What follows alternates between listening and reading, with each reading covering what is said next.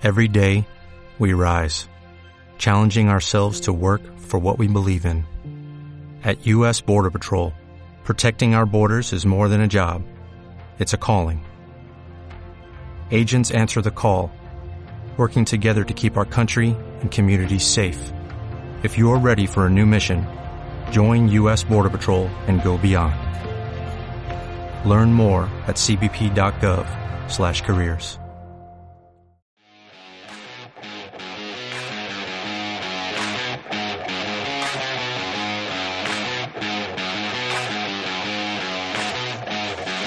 Hola, hola mis bellas caracolas, bienvenidas al podcast de Mucho Más Libre, donde hablaremos de marketing digital para mujeres emprendedoras e inconformistas que están hasta arriba de sus trabajos y su estilo de vida y buscan un cambio personal y laboral. Muy buenos días a todas y gracias por acompañarme un día más en este segundo episodio, donde hablaremos de tips y estrategias para poder poner en práctica tanto en nuestro negocio como en el de nuestros clientes.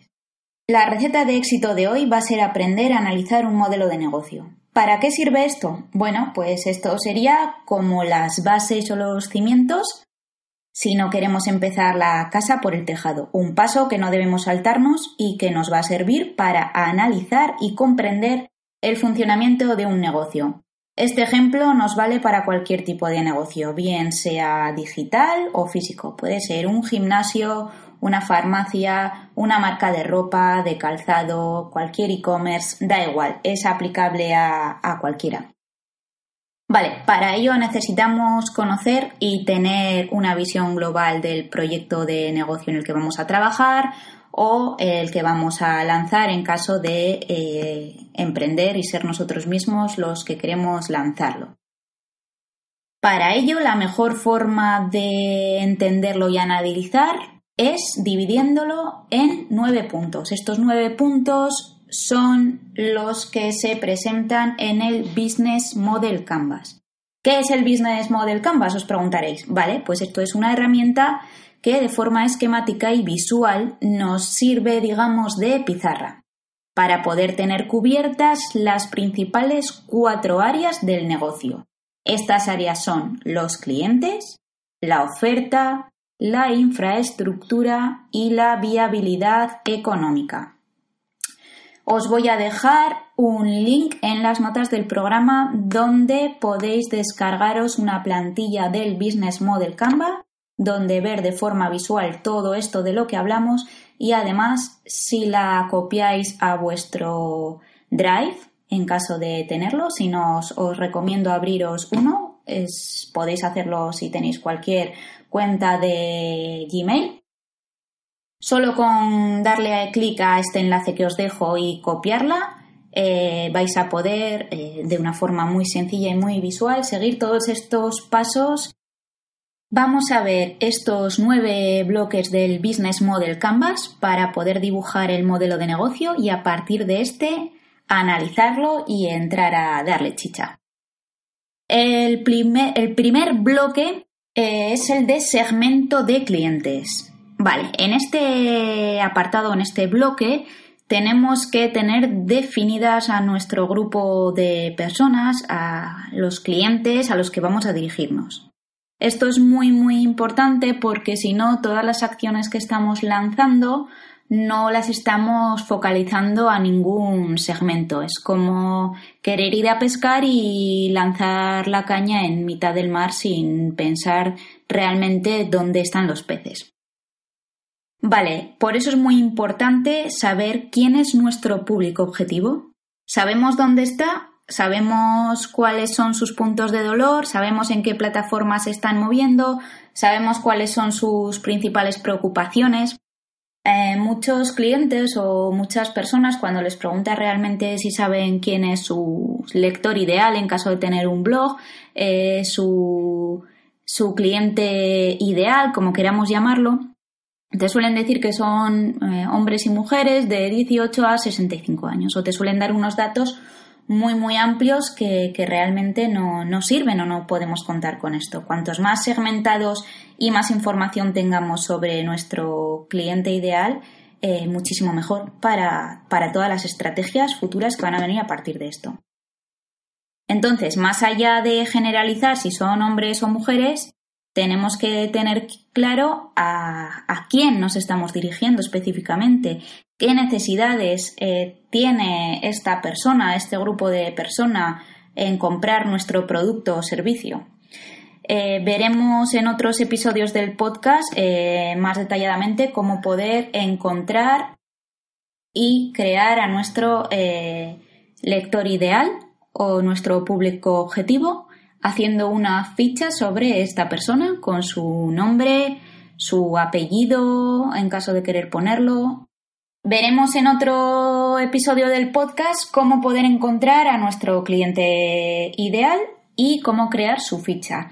No obstante, en este podcast, como lo hemos visto en este punto en el que estamos hablando, os voy a dejar un recurso descargable donde tendréis una plantilla con un ejemplo del, cliente ideal y las herramientas que yo uso para encontrar a mi, cliente ideal del blog, al público objetivo de, los modelos de negocio que, analizo, los clientes a los que llevo, etcétera, etcétera.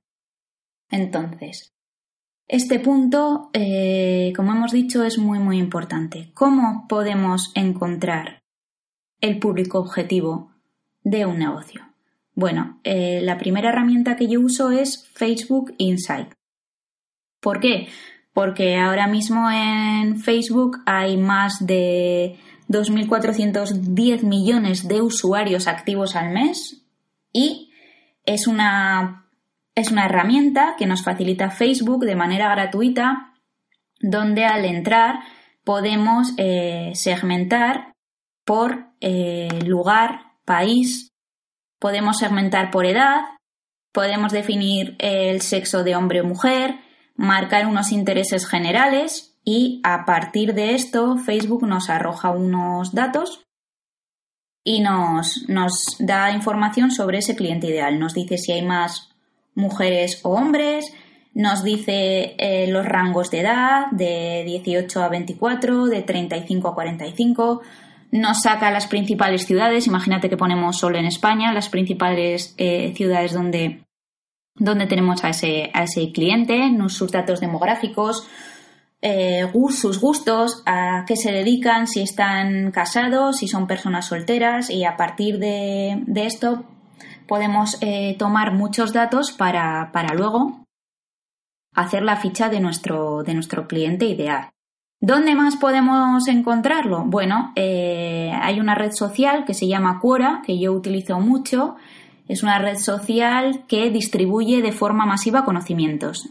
¿Qué tiene en específico esta red? Vale, pues esta red lo que hace es que cualquier persona puede realizar una pregunta y cualquier persona puede darle una respuesta.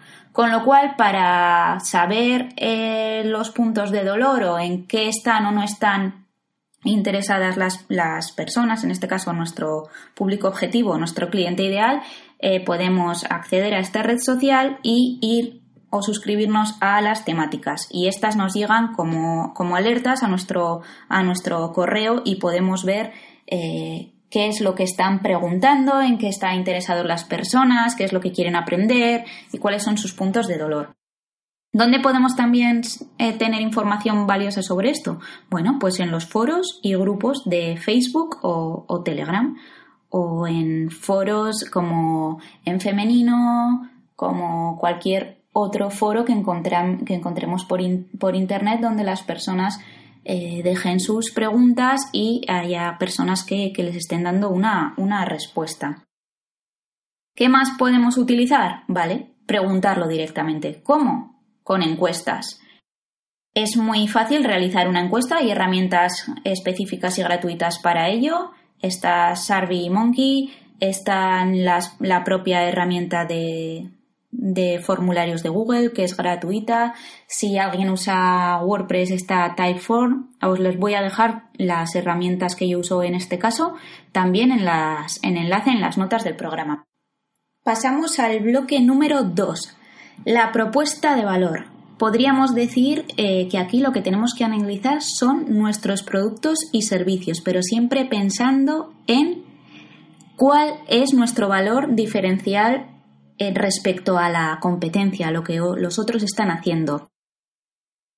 ¿Qué aporta al consumidor? ¿En qué le ayuda? ¿Cómo mejora eh, sus puntos de dolor, sus necesidades, nuestro producto o servicio? ¿Qué beneficios tiene? Eh, estamos apostando por y nos queremos posicionar por el precio porque es más económico. Estamos yendo al, premium, al, gourmet, por eso nuestros precios son más caros. Eh, queremos diferenciarnos en, la calidad. Eh, ¿cuál, es, ¿Cuál es ese valor añadido de nuestros productos o servicios? Tenemos que tener claro los beneficios que aportan al cliente no, de, no quedarnos en vendo una marca de ropa, vendo eh, teléfonos móviles, vendo, eh, por ejemplo, Apple o Nike lo hacen muy bien porque te trasladan a un universo que, que tiene ese, ese producto.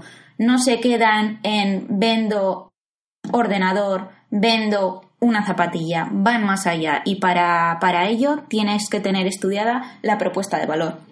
Como hemos dicho antes, esta propuesta, esta propuesta de valor puede ser para definir nuestro producto o servicio en caso de querer emprender y querer lanzar un e-commerce o nuestra marca personal o para analizar eh, un negocio que ya está en marcha porque eh, hay un cliente nuestro que va a hacer un lanzamiento o porque nos ha contratado esta empresa y realmente la empresa no lo tiene definido. Todo lo que estamos hablando se aplica tanto para, para nosotros mismos en caso de querer emprender, como para ofrecer eh, un servicio a un cliente y poder tener las nociones básicas sobre cómo analizar esto. En el bloque número 3 vamos a analizar la relación con los clientes. ¿Cómo establecemos estas relaciones con los clientes? ¿Van a ser personales? Eh, ¿Van a ser directas y cercanas? Van a ser únicamente digitales, eh, vamos a tener comerciales, vamos a tener en nuestra página web un chat directo, va a ser únicamente el contacto vía email, van a poder contactar con nosotros en el momento vía WhatsApp, eh, únicamente por email, vamos a tener una centralita donde puedan llamarnos telefónicamente y resolver sus dudas, muy importante también pensar que la relación con los clientes va desde un principio hasta un final. ¿Por qué digo esto? Porque mucha gente se queda en lanzar una página web donde los clientes puedan contactar con ellos vía email. Vale. Imagínate que tienes un, un producto muy bueno, que vendes unos relojes chulísimos o una marca de calzado chulísima. Y la gente te lo compra. Lo compra, le ha, le ha gustado el diseño, la calidad, el precio, lo compra. Y ahí eh, todo, todo está muy fácil. Contactan, compran y les llega. Pero mucha gente se olvida de esa relación con el cliente post compra para fidelizarle. Eh, a mí como consumidora cuando he tenido un problema y he necesitado mm, descambiar algo, si no me contestan a tiempo, si no sé cómo va el proceso de devolución, si no puedo ponerme en contacto o escribo a las redes sociales, que es el primer sitio donde acudes cuando has tenido algún problema con el producto o servicios que has comprado, y veo que que en esas redes nadie me contesta, no me están dando, no me están facilitando cómo poderles hacer llegar ese producto, todo, todo ese, todo ese previo a cuando el cliente ya nos ha comprado para poder fidelizarlo y que el cliente quiera volver a comprar con nosotros, es un análisis de la relación con el cliente que, tenemos que tener muy, muy en cuenta la posibilidad de realizar una devolución, la inmediatez, la, respuesta, los canales que vamos a poner a disposición de este para poder hacerlas. Vale, este punto, el punto bloque número 4, canales de distribución, digamos que es similar al anterior porque tiene relación con, con esa relación que vamos a tener con los clientes, pero en este solo nos vamos a centrar en los canales a través de los cuales vamos a llegar al cliente. Va a ser a través de email marketing, vamos a hacerlo a través de, una web corporativa, de una tienda propia, a través de comerciales, de, distribuidores. digamos que la relación con los clientes en la que hablábamos en el punto anterior es más cómo vamos a comunicarnos y eh, la forma en la que vamos a hacerlo, las facilidades que les vamos a dar. En este punto sí que entraríamos a valorar, lo que hablábamos de vamos a poner un, chat directo en, la web, vamos a mandar eh, newsletter o no, vamos a abrir una vía de comunicación directa por, por teléfono, por, por WhatsApp, etc. Vamos, que nos vamos con el punto número 6, las actividades clave. ¿Qué son las actividades clave? Son las acciones, las acciones que esta empresa, este modelo de negocio necesita tener para que funcione. Por ejemplo, vamos a necesitar fabricación del producto, vamos a necesitar invertir en, en I +D. Estas actividades las vamos a realizar nosotros mismos vamos a externalizarlas fuera de la, de la empresa. ¿Qué, es, ¿Qué actividades son las que necesitamos para poner en marcha nuestro negocio? Vale, hemos hablado de esas actividades clave y ahora vamos a hablar de algo que también guarda mucha relación, que eh, para este punto número 7 son las asociaciones clave. ¿Qué quiere decir esto? Las alianzas. Toda la parte de eh, ayuda al, negocio. Ayuda externa, por ejemplo. Necesitamos tener unos socios, eh, necesitamos tener eh, unos proveedores porque sin estos proveedores en nuestro negocio no va a poder funcionar bien. ¿En quién nos vamos a apoyar? ¿Cuáles van a ser esos recursos claves en los que nosotros vamos a apoyarnos para que el negocio funcione? El bloque número 8 hace referencia a los ingresos, las fuentes de ingresos. Aquí lo que tenemos que saber es eh, por qué nos están pagando. ¿En concepto de qué? este ingreso es de una venta de un producto, de una venta de un servicio, va a haber una suscripción, como por ejemplo tiene Netflix o Spotify, donde tú pagas mensualmente y de manera recurrente tienes, tienes ese ingreso. Eh, vamos a tener una fuente de ingreso a través de alquiler de un local, de maquinaria, de nuestros propios servicios. Eh, estos van a ser recurrentes todos los meses. Sabemos que vamos a tener X. No sabemos eh, cuáles van a ser nuestros ingresos mensuales actualmente. Van a ser estables. Van a ser fáciles de anticipar. Son ingresos estacionales que tienen picos, por ejemplo, en, en, Navidad, en el Día del Padre, en el Día de la Madre, en, en, carnavales, en Halloween, dependiendo del negocio, va a haber estacionalidad o no. Llegamos al último punto y final de todo este análisis, la estructura de los costes. Vamos a ver, toda empresa, sea grande, sea pequeña, necesita una mínima inversión. Si quieres montar un, negocio y no estás dispuesto a invertir lo más mínimo, es mejor que, que no lo hagas. Por eso, en este punto, una vez nosotros sabemos cuáles son esas actividades clave de las que hablábamos y cuáles son esos recursos que vamos a necesitar para poner en marcha esas actividades que hagan funcionar el negocio, podemos saber cuál va a ser la estructura de costes qué recursos de los que hemos mencionado que necesitamos son los más caros, qué actividades son las más, las más económicas, cuáles van a ser las principales que sí o sí eh, no vamos a poder prescindir de ellas. Hay costes fijos, hay costes variables, todos los meses vamos a necesitar un, un, alquiler, eh, todos los meses vamos a necesitar pagar las nóminas de X trabajadores, tenemos que contemplar que vamos a necesitar incluir más. Eh, mes sí o mes no vamos a necesitar dar de alta un servicio, una herramienta, la vamos a necesitar siempre. Todo lo que viene siendo el gasto que va a tener este negocio, esta empresa que estamos analizando o que estamos teniendo en cuenta para, para nosotros montar, tenemos que tener un breve conocimiento, cuanto más detallado mejor, de qué gastos nos va a suponer esto.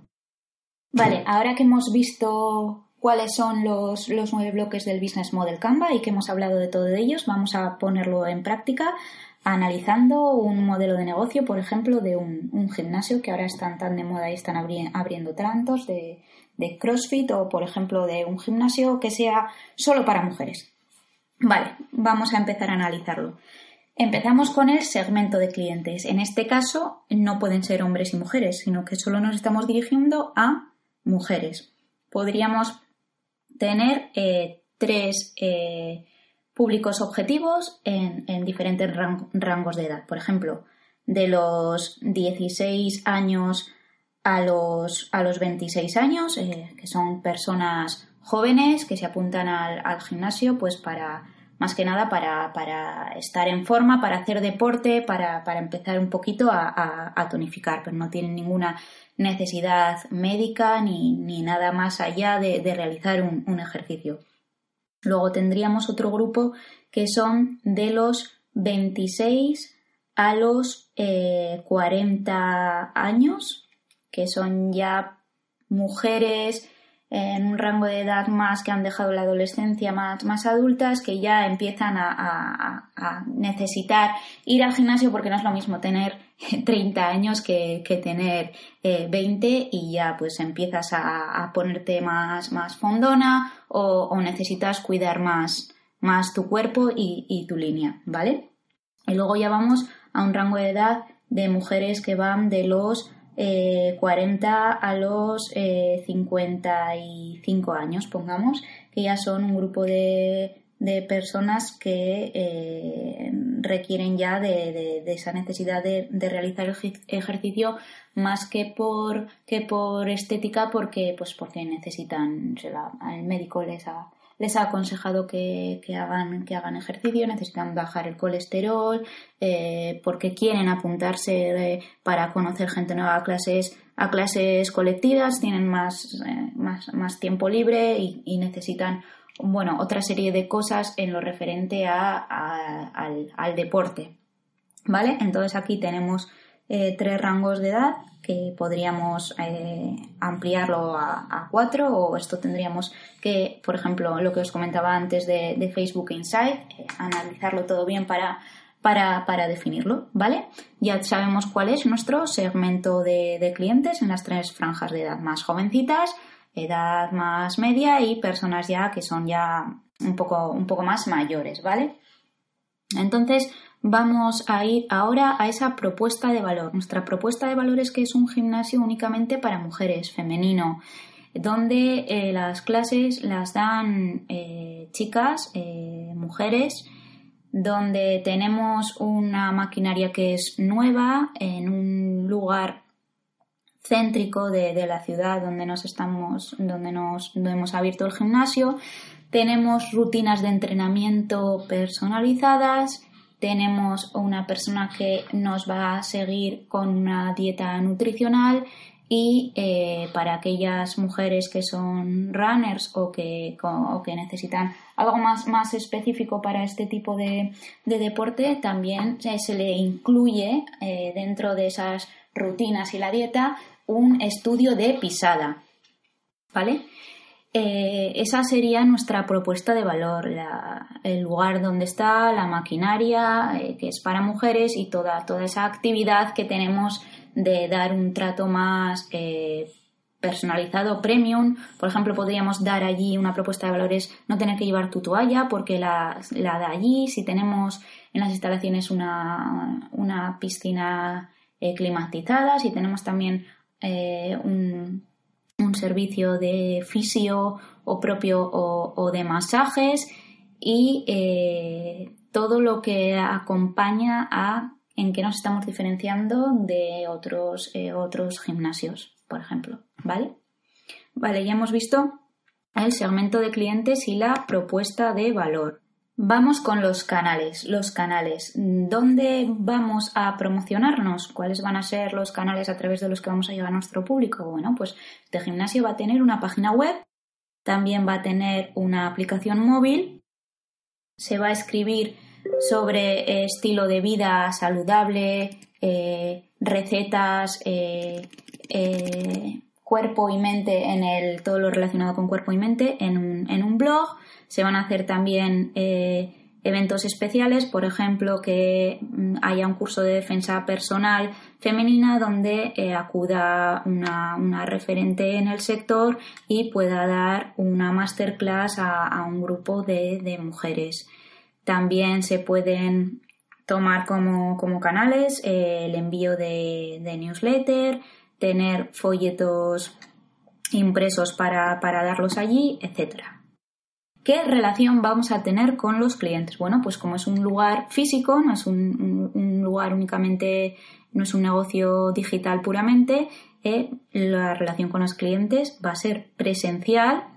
Tenemos esa relación personalizada donde va a haber diferentes monitoras que van a hacer seguimiento, no se va allí cada uno hace libremente, libremente lo que quiere y también a través de, la página web pues va a incorporar tanto un formulario de contacto como un chat directo donde se pueda hablar directamente con la, con la persona que, va a gestionar la web. La relación con el cliente va a ser cercana, van a, van a ser en medios físicos y en medios, y en medios digitales y lo más fácil eh, posible. En cuanto a los recursos claves de, de este gimnasio para mujeres, diríamos que uno de los recursos es el local, evidentemente, así como la maquinaria y el mantenimiento que, va a requerir, que va a requerir eh, todo, todas las instalaciones del gimnasio. Además de esto, eh, montar un gimnasio tiene una fuerte barrera de entrada ya que no todo el mundo tiene el capital necesario para poder eh, acceder a, la compra de un o alquiler de un local, de estas instalaciones y de la maquinaria se necesita una considerable inversión inicial, que es lo que hace que sea una, barrera de entrada. Entonces, eh, los recursos que tenemos para un gimnasio, la verdad es que no dependen en sí mismo de, nosotros, sino que generan mucho gasto y lo que hacen es que la escalabilidad de ese negocio sea baja, no sea fácil eh, aumentar las ventas ni abrir más, más gimnasios para poder escalar este modelo de negocio, lo que tendríamos que hacer es pasar a una forma de franquiciado. Sería la, la, única. En cuanto a los flujos de ingresos de un gimnasio, es muy fácil anticipar cuáles van a ser estos porque sabemos que nuestros clientes pagan una cuota fija todos los, todos los meses y también podemos hacer eh, promociones en cuanto a que si se apuntan durante un año entero, en vez de pagar mes a mes, les sale más económico. De esta forma, les ponemos más difícil que luego puedan cambiarse a otro gimnasio, porque si se cambian, pasado un tiempo, imagínate tres meses, ya has pagado 12 meses, ya estás perdiendo dinero. Entonces, eh, la verdad es que el modelo de, de, flujo de ingreso de un negocio es muy, de un gimnasio, es muy, muy predecible. En cuanto a la estructura de costes, eh, tenemos claro que todos los meses vamos a tener que pagar el, el alquiler del local, los suministros de agua, de luz, las nóminas de todas las personas a las que tengamos contratadas, el renting de la, de la maquinaria, así como todas las lo que necesitemos para las actividades extra de las que hablábamos antes. Si queremos acondicionar una sauna, una piscina, vamos a necesitar destinar eh, ese mes eh, esa obra.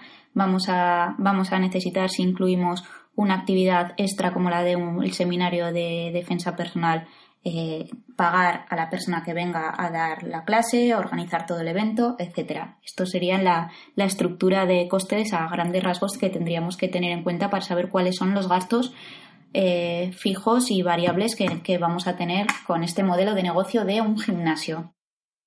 Bueno, ya hemos acabado. Hasta aquí el episodio de hoy con todo lo que hemos hablado y ya estáis preparados para poder analizar un modelo de negocio de principio a final y tener una visión global de este, así como para seguir los puntos eh, claves para poder analizar vuestra idea de negocio y establecer eh, eh, los puntos claves para luego definir las estrategias.